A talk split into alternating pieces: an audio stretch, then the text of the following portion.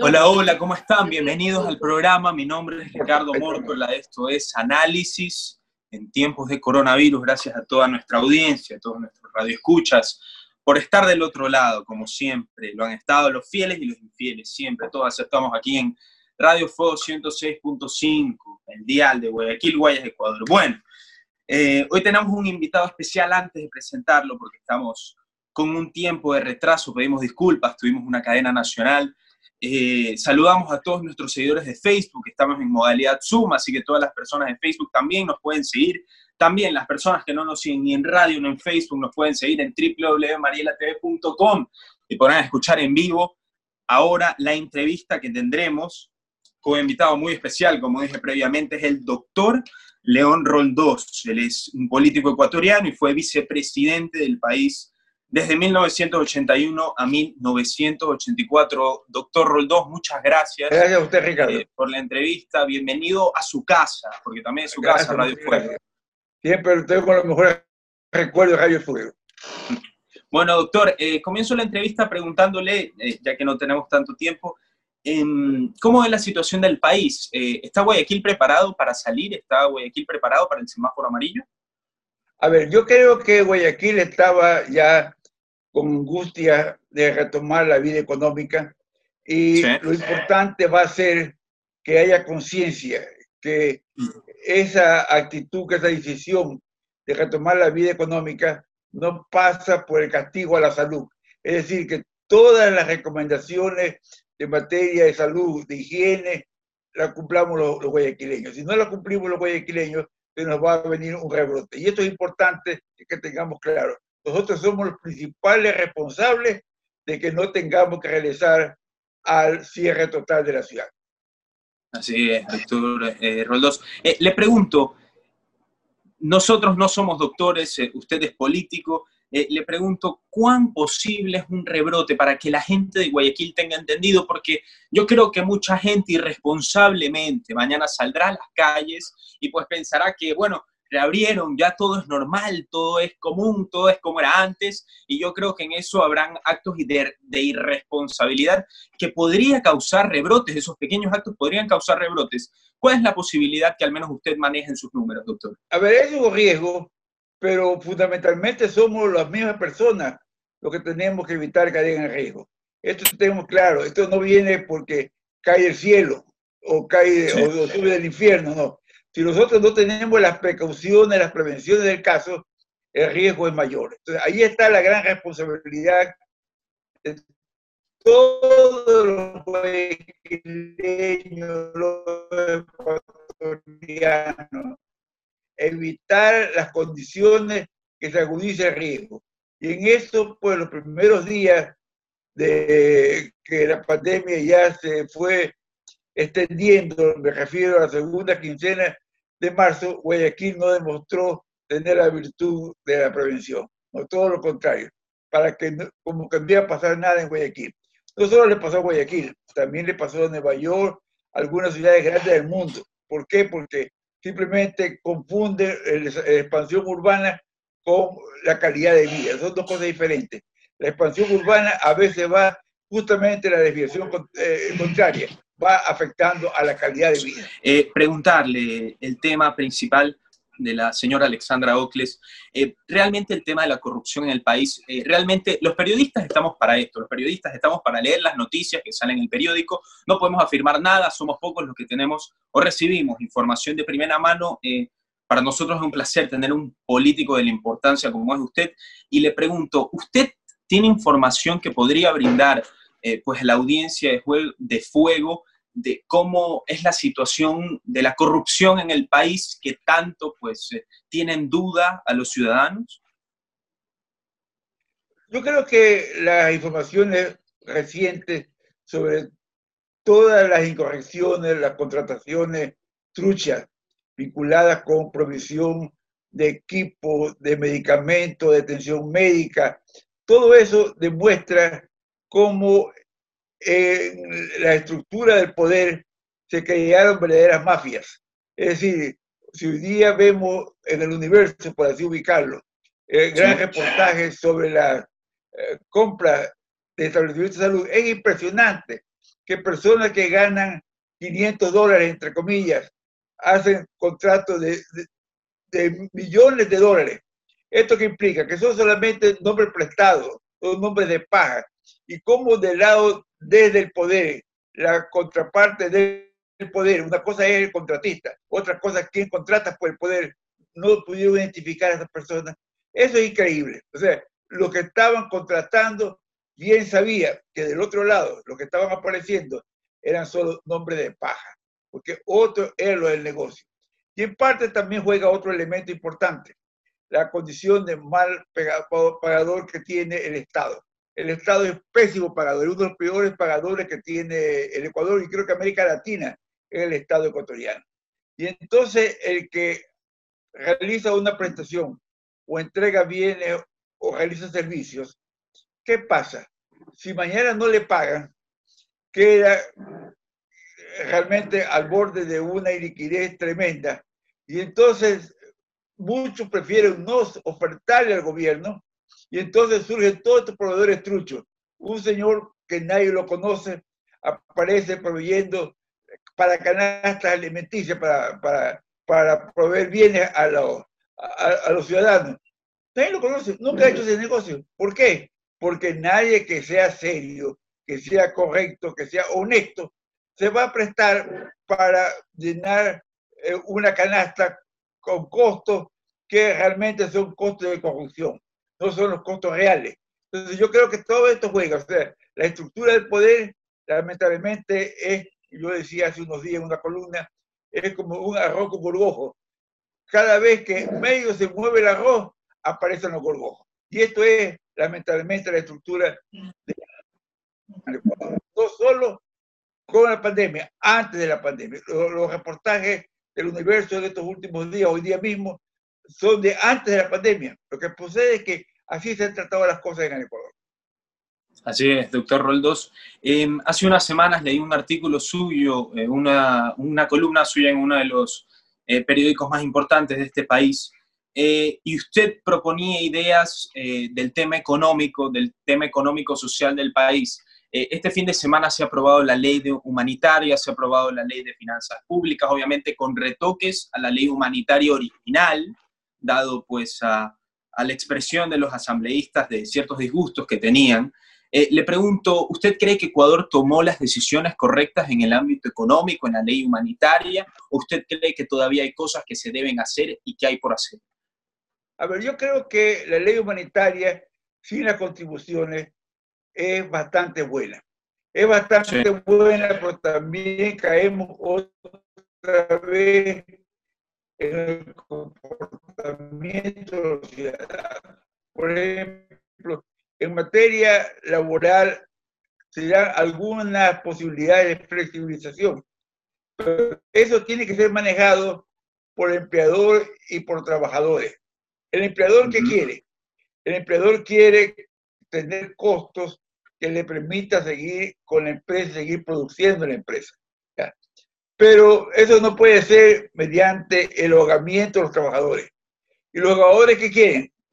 Los trabajadores lo que quieren es tener un puesto de trabajo, que han variado las circunstancias y condiciones en el Ecuador. Entonces, eh, ahí es fundamental que haya esta, eh, esta manera de entenderse de empleadores y de trabajadores. Que lo importante es mantener la fuente de trabajo en producción y que eso signifique la posibilidad de convivir en la crisis tanto empleadores como trabajadores. Si el empleador quiere aprovecharse y quiere simplemente arrinconar a los trabajadores, o los trabajadores quieren eh, no asumir ningún tipo de costo, a pesar que ellos no son los responsables de la crisis, quiero ser bien claro. Sin embargo, hay que vivir la realidad. Es importante que todos vivamos la realidad. Yo quiero ser bien claro. Aquí falta algo en el Ecuador que se llama transparencia, porque lo que sí creo que es importante que tengamos todos claro que las angustias económicas de hoy día no son solo consecuencia de la pandemia, sino de un desgobierno acumulado de un proceso de corrupción de años. Es decir, el Ecuador estaba casi quebrado el día 16 de marzo que se inicia eh, eh, los encierros o los cierres consecuencia de la pandemia. Ya estaba casi quebrado el Ecuador. Eh, lo, que pasó el 16 de marzo agudizó el problema, igual que la caída del precio del petróleo, igual que la no exportación de varios productos que el Ecuador eh, tiene como base de su ingreso de divisas. Así es, doctor Roldós, es importante que recalque que pues el país antes de esta pandemia pues ya venía tambaleándose, si lo podemos decir de una manera pues eh, menos expresiva. Eh, le pregunto, doctor, usted también es abogado. Eh, la corrupción, como usted dijo, es latente, ha estado latente y pues lamentablemente seguirá estarando latente. Le pregunto, ¿existe impunidad en el país? Sí, eso lamentablemente es así. O sea, no ha habido en el país el desarrollo de una política para investigar y para sancionar.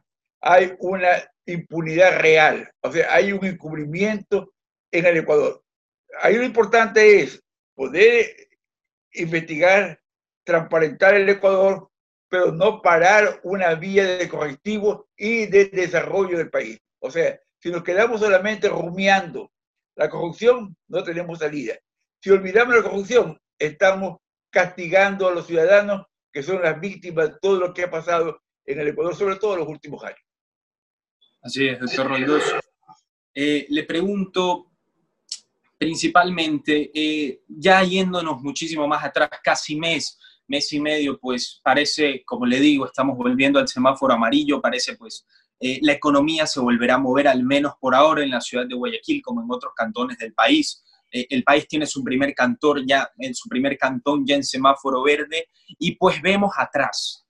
Nos detenemos en nuestro camino y vemos a lo que ha pasado antes, y pues lo que pasó antes, y usted que es político, pues me puede pues deshilachar la historia. Nosotros como ciudadanos vimos muchísimos desacuerdos entre eh, la alcaldesa de Guayaquil, Cintia Viteri, en su momento, que ha sido el epicentro del Ecuador, eh, nos han llamado el Wuhan de Latinoamérica, eh, muchísimos desacuerdos pues con el gobierno del país, entre dichos sociales, con el eh, vicepresidente Sonel Holzner, y pues esto ha llevado a que la crítica popular se ensañara en los presidentes, vicepresidentes, ministros, etc. le pregunto con su experiencia política, ¿cómo calificaría que que la clase política del país ha llevado esta emergencia. Me refiero tanto al gabinete como a la alcaldía de la ciudad de Guayaquil. A ver, yo no quiero ser juez de nadie, ni del gobierno, ni de la alcaldesa, en cuanto actuaron bien o actuaron mal.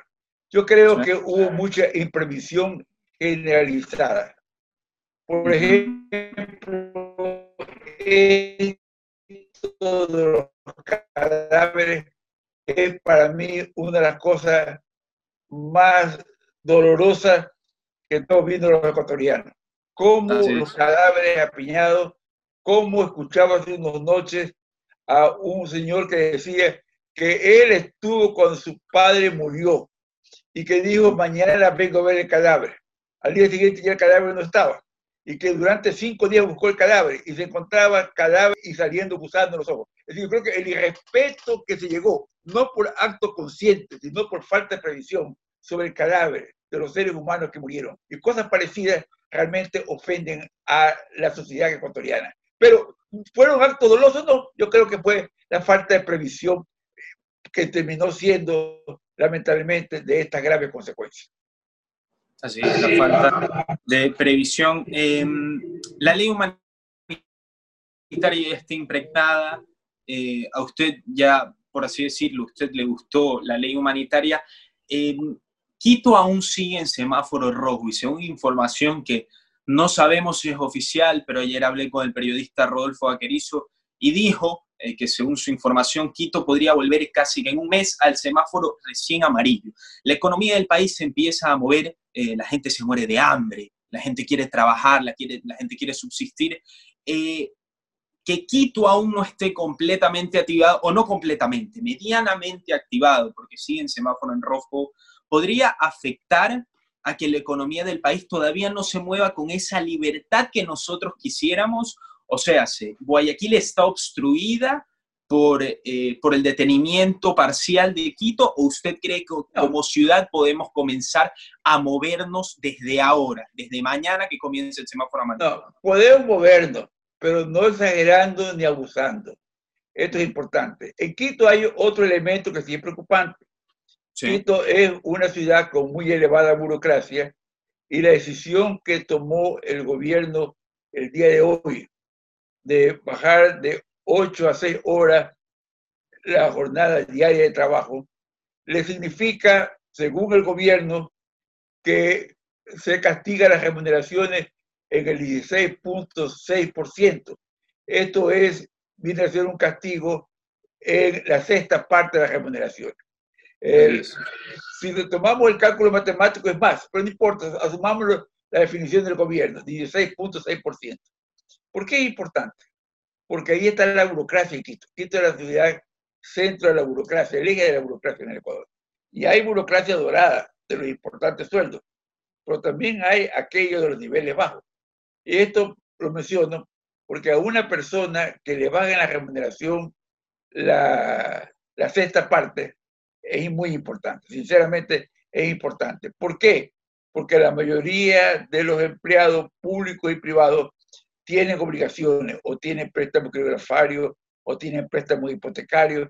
Y entonces esta baja de remuneración le, le reduce la liquidez que van a tomar.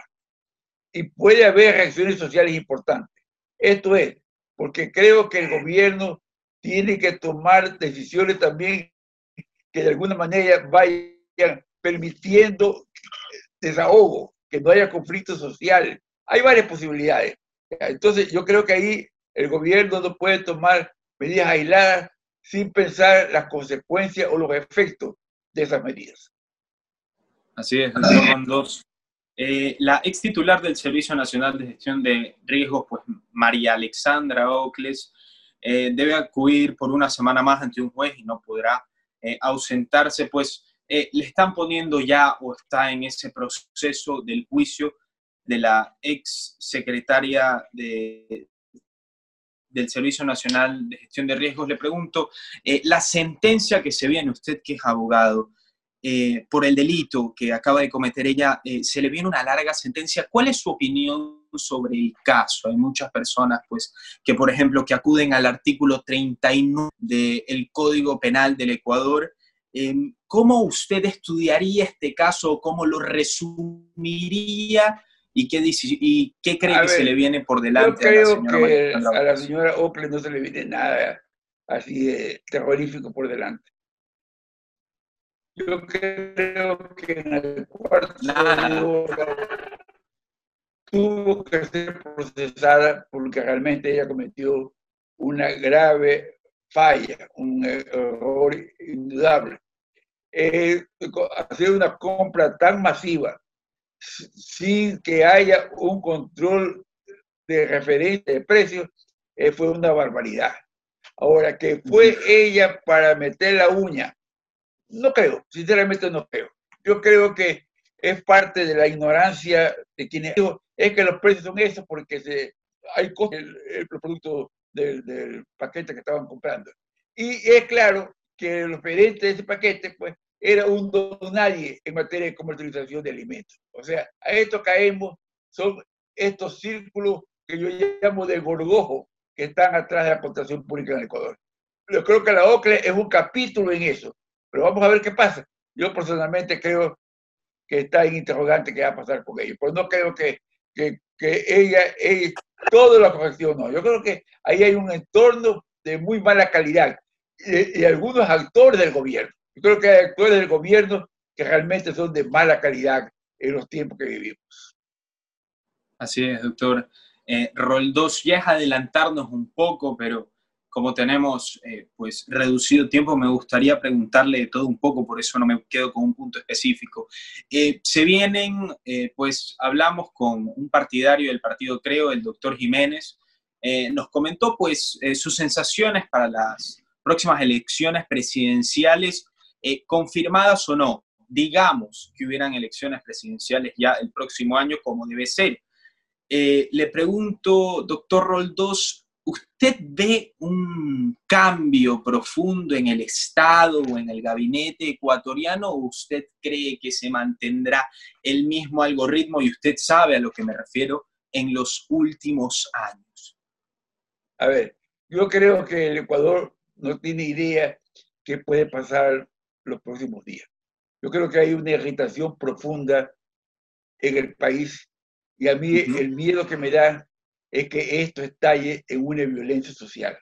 Si personas que ven, caer su poder de ingreso, su capacidad de pago, su calidad de vida, como va a ver la mayoría de los ecuatorianos, pueden o simplemente resignarse a las circunstancias, que es una posibilidad, o puede haber quien prenda la chispa. Y la chispa de la reacción social que va contra una serie de personas que de alguna manera significan un poder real o político o económico. Creo que esto es el altísimo riesgo que el Ecuador está viviendo. Y yo creo que hoy día el riesgo de la chispa, que estalló un 15 de noviembre del año 22, o que estalló el 2 y el 3 de junio del año 59, ese riesgo existe en el Ecuador. ¿Cómo hacemos que la chispa no produzca el incendio? Ahí todos tenemos que aportar.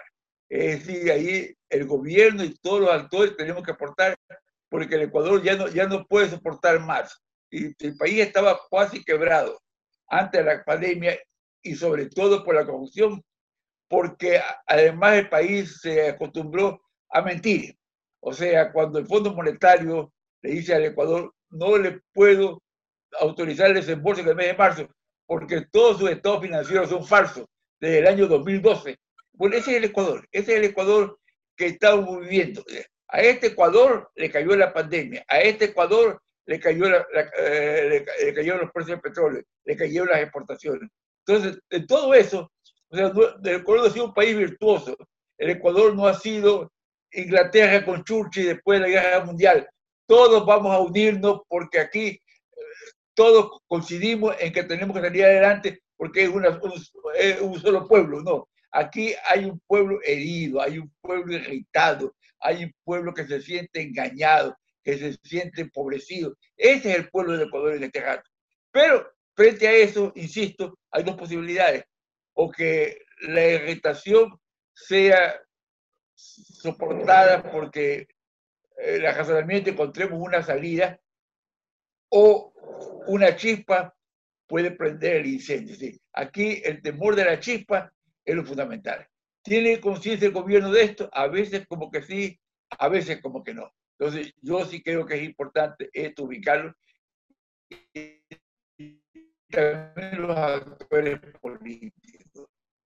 Es decir, yo creo que aquí no hay pequeños escenarios en que voy ganando. En estos días, por ejemplo, sale quién ganó con las leyes. Ganó Lazo porque estuvo con el gobierno, o ganó el socialcatarismo porque cuestionó las leyes. No, yo creo que en este gato el Ecuador requiere una visión diferente. Requiere la visión de sumar, de querer salir adelante. Esa es la visión que el Ecuador demanda.